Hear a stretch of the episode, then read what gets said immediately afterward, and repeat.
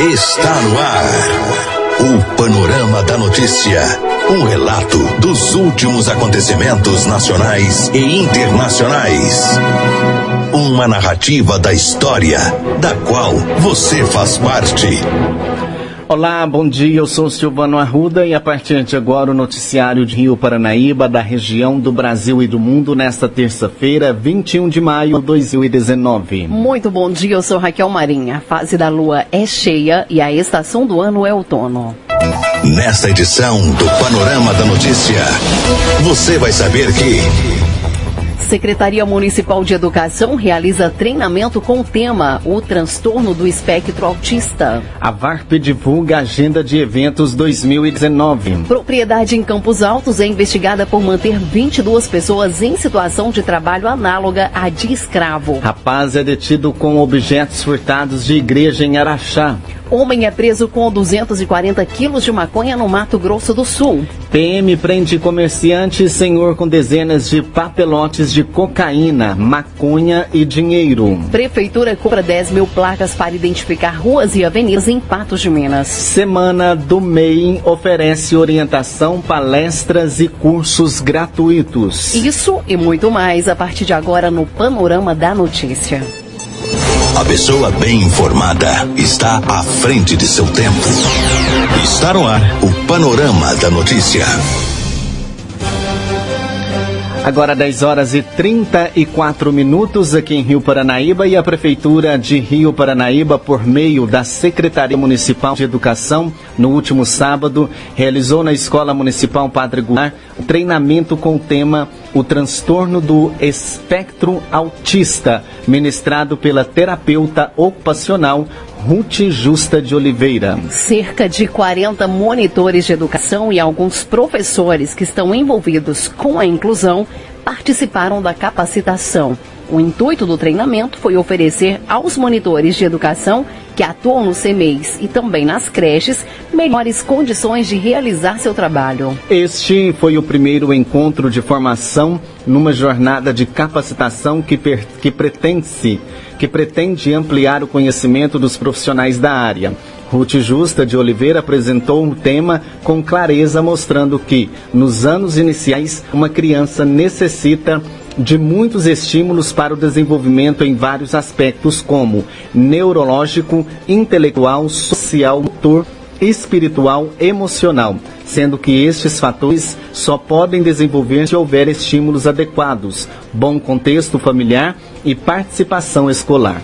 O intuito da palestra é promover o interesse dos profissionais na área em identificar, analisar e saber abordar os pais de uma criança que está no espectro autista, a procurar ajuda em outros setores de educação, saúde e social para o desenvolvimento adequado da criança.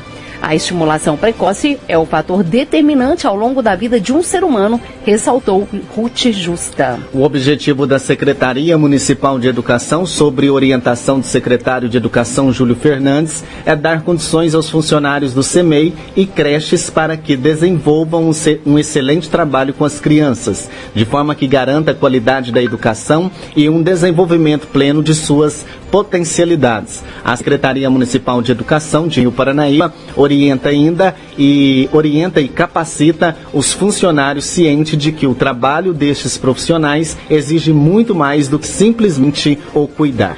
Agora 10 horas 36 minutos e a VARP Amigos da Vida, associação aqui de Rio Paranaíba, divulgou a agenda de eventos 2019. Confira. Dia 2 de junho, ano 2019, tem o segundo, o segundo trilhão beneficente da VARP. O local é no Parque de Exposições de Rio Paranaíba, horário de 7, das 7 horas da manhã às 18 horas. No dia 8 de junho acontece o segundo arraiá da VARP no Salão Verde, de 20 às 4 horas da manhã. Dia 7 de julho tem o terceiro leilão beneficente da VARP. O local é na comunidade Santa Luzia, horário 10 horas com a celebração da Santa Missa. 11h30 tem o almoço beneficente, às 14 horas tem o leilão beneficente. No dia 7 de, de julho tem o terceiro leilão beneficente da VARP.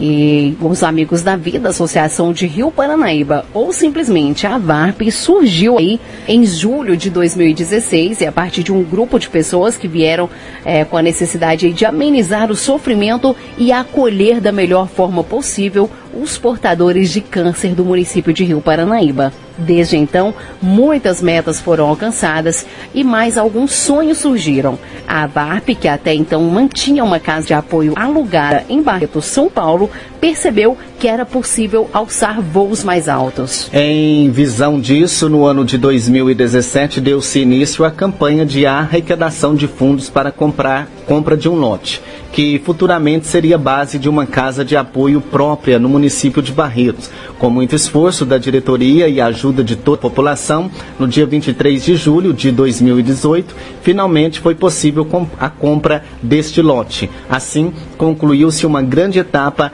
que resultou em um novo começo, a construção da casa de apoio. E o governo criticou mudança no texto e lançou campanha da reforma da Previdência. Os detalhes com o repórter Yuri Odson.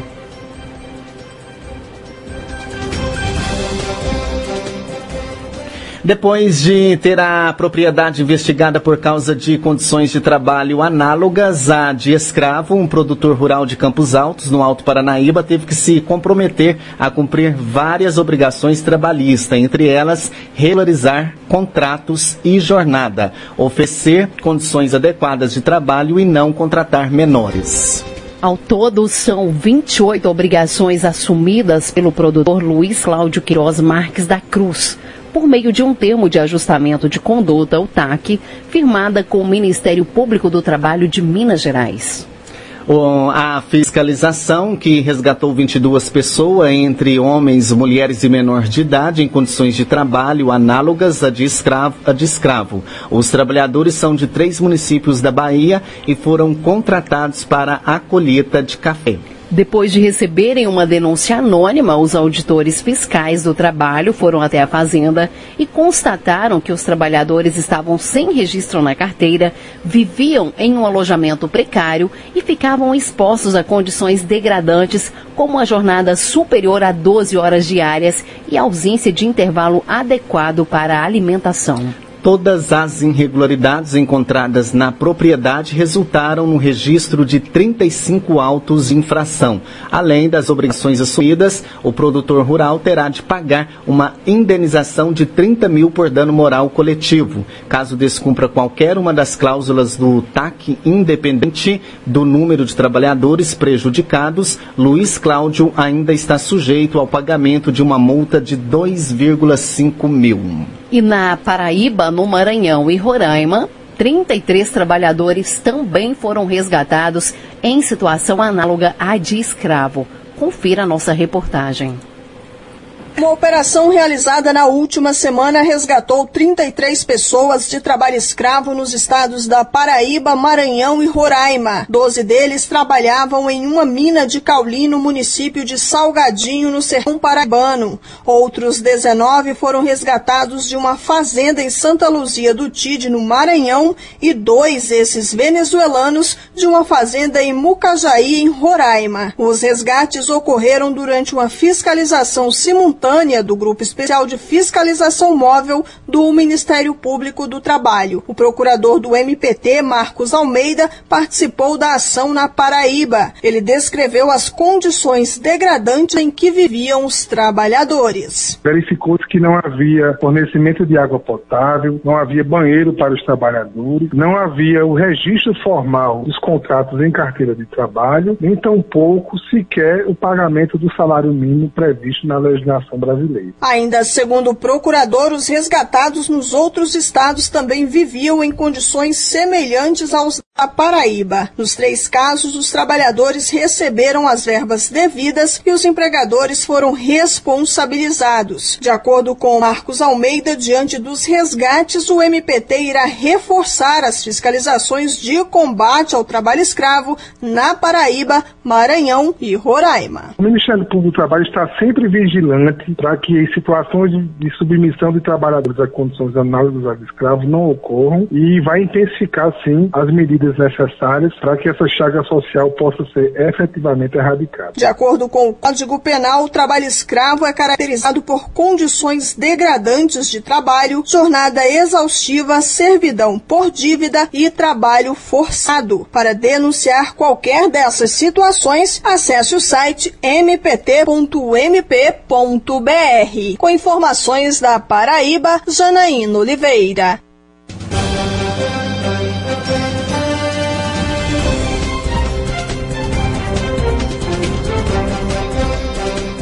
Agora sim, o governo criticou mudança no texto e lança campanha da reforma da Previdência. Os detalhes com o repórter Yuri Hudson. O relator da reforma da Previdência, Samuel Moreira, do PSDB, se reuniu nesta segunda-feira com o ministro da Economia, Paulo Guedes. Os dois afirmaram que não trabalham com a possibilidade de um novo texto para a reforma. Na última sexta-feira e durante o final de semana, integrantes da comissão que analisa a nova Previdência e líderes do chamado Centrão falaram sobre a possibilidade de trocar o texto enviado pelo governo por um novo, produzido por parlamentares.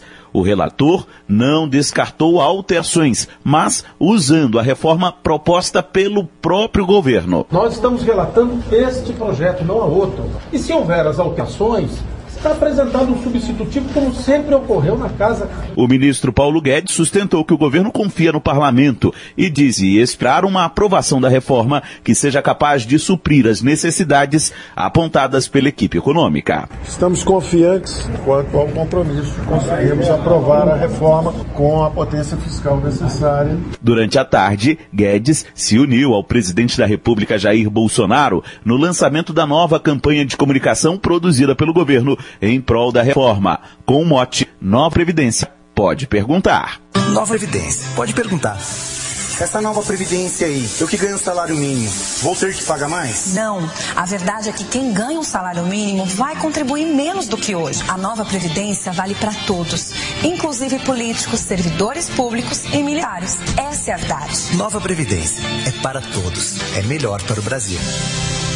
Em um rápido discurso, Bolsonaro defendeu que o Congresso aperfeiçoe a reforma enviada pelo governo, mas, segundo ele, as mudanças devem ser pontuais. A conversar com o maior número possível de vocês para que possíveis equívocos nós possamos, junto ao parlamento brasileiro, buscá-la. Se bem que pretendemos que a nossa reforma saia de lá com o menor número possível de emendas aprovadas. De acordo com a Secretaria de Comunicação, a campanha do governo vai custar 37 milhões de reais. De Brasília, Yuri Hudson.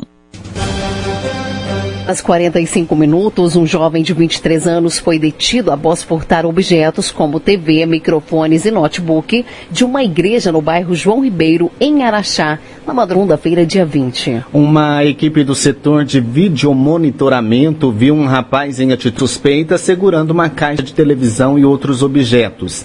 A PM foi até o local e assim que viu os militares, o rapaz deixou o material no chão e saiu correndo, bordado e contido. O jovem foi detido e encaminhado à delegacia juntamente ao apreendido. E a Prefeitura Municipal de Rio Paranaíba lança aí o seguinte prestatório, chamada Pública número 1 barra 2019. O objeto é a aquisição de gêneros alimentícios da agricultura familiar e do empreendedor familiar rural, destinado ao atendimento do Programa Nacional de Alimentação Escolar, o PENAI, abertura dia 18 de junho, às 12 horas e dos. Maiores informações no e-mail licitaçãorio.gmail.com.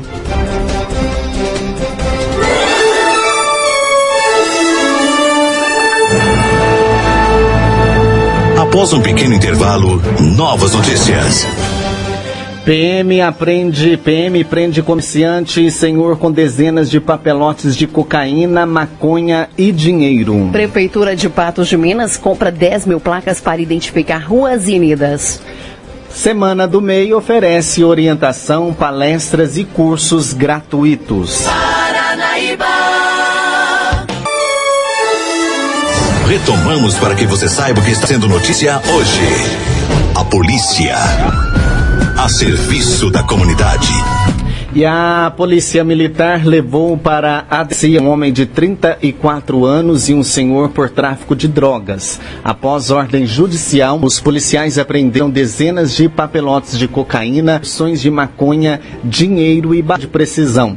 Fábio Nunes de Oliveira já possui outras passagens policiais. A prisão aconteceu em uma casa anexas ao bar na rua Vereador João Pacheco com a rua Iguaçu Lagoa Grande. Na casa do pai de Fábio, o cão farejador da polícia encontrou 12 cocaína e três porções de maconha.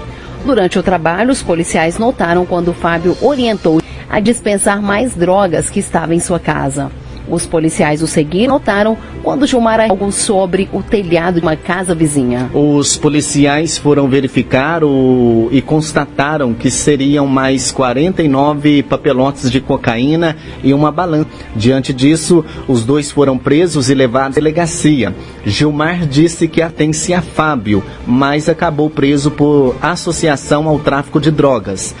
Passagens policiais. Eles foram ouvidos cidade policial que tomaram as providências. E a Semana do Microempreendedor Individual oferece orientação, palestras e cursos gratuitos.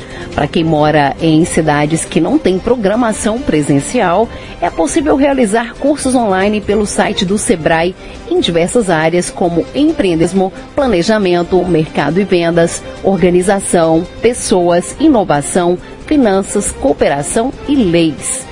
A Semana do Empreendedor segue até o dia 24 de mais informações com a nossa repórter Alexandra Fiura todo país, de 20 a 24 de maio, a décima edição da Semana do MEI, com uma ampla programação digital e presencial. São dois eventos entre oficinas, webinários, palestras, seminários técnicas que têm como objetivo apoiar a gestão dos microempreendedores individuais e orientar a formalização de interessados em registrar CNPJ. O presidente do Sebrae, Carlos Melles, destaca que são mais de 8 milhões e 300 mil MEI em operação no país que podem receber capacitação capacitação e orientação para melhorar os resultados nos negócios. O MEI está fazendo agora 10 anos. Nesses 10 anos, nós já incluímos mais de 8 bilhões de brasileiros. É talvez um dos maiores programas de inclusão do mundo. Ele atinge todas as classes sociais em todas as profissões, porque ele é um empresário versátil que o brasileiro precisa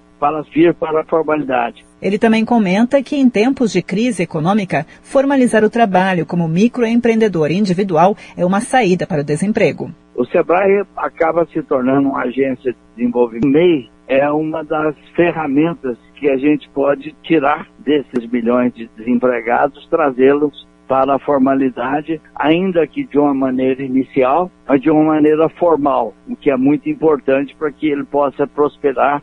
No mesmo período da Semana do MEI, de 20 a 26 de maio, acontece a Semana Nacional de Educação Financeira, direcionadas também para ajudar os microempreendedores individuais. Uma pesquisa do Sebrae apontou em 2018 que 77% deles nunca fizeram capacitação em finanças. Para ter mais informação, acesse o site www.sebrae.com.br barra Semana do MEI 2019. De Brasília, Alexandra Fiore.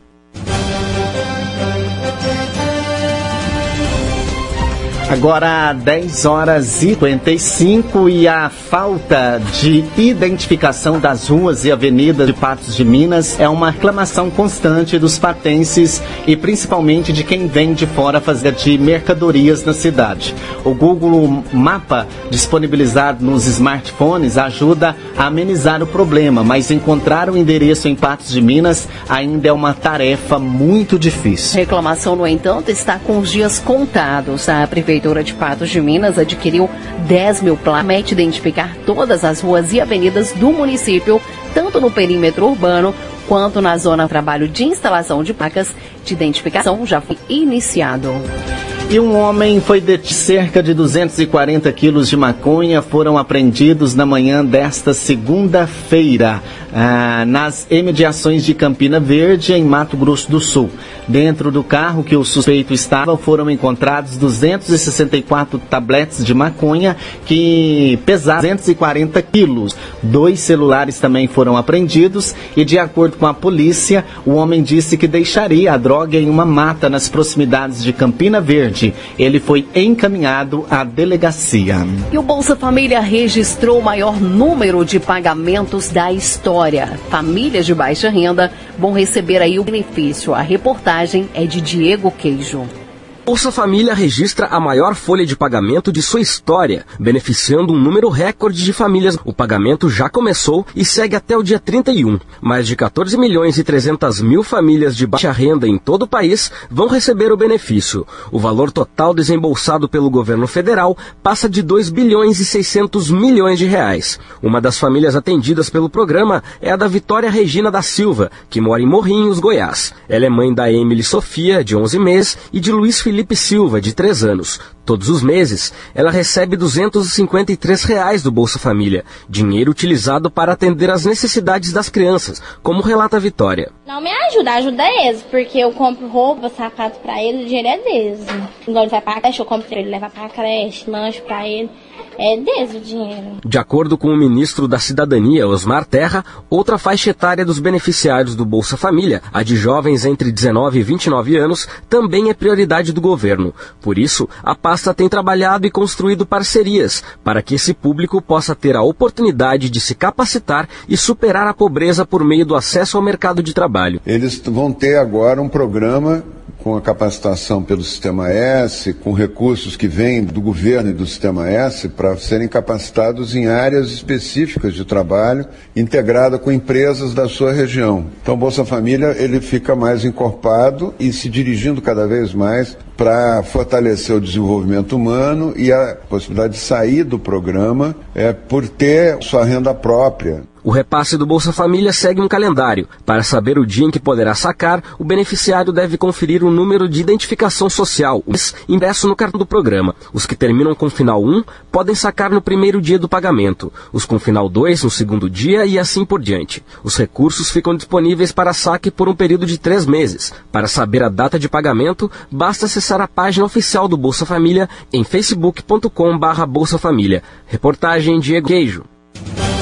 E os sucos detox ajudam a desfígado e o organismo. Os sucos detox feitos com hortaliças e frutas podem ajudar o corpo a funcionar melhor. A dica é da nutricionista especialista em nutrição esportiva funcional, Polana Campos. De acordo com ela, esses alimentos têm propriedades que ajudam a eliminar toxinas e a desinflamar o organismo. A gente no nosso dia a dia está exposto a substâncias tóxicas, a alguns alimentos que a gente come também, a medicamentos. Essas substâncias tóxicas são eliminadas naturalmente no nosso corpo. Aí o fígado faz isso, o intestino também faz um pouco. Alguns eles ajudam esse processo, porque eles, eles nos auxiliam né? Tem algumas substâncias antioxidantes, né? As hortaliças mais recomendadas para fazer os sucos detox são folhas verdes escuras, como couve, espinafre, agrião, cenoura, beterraba e brócolis. Com relação às frutas, póritas, abacaxi, limão, cerola.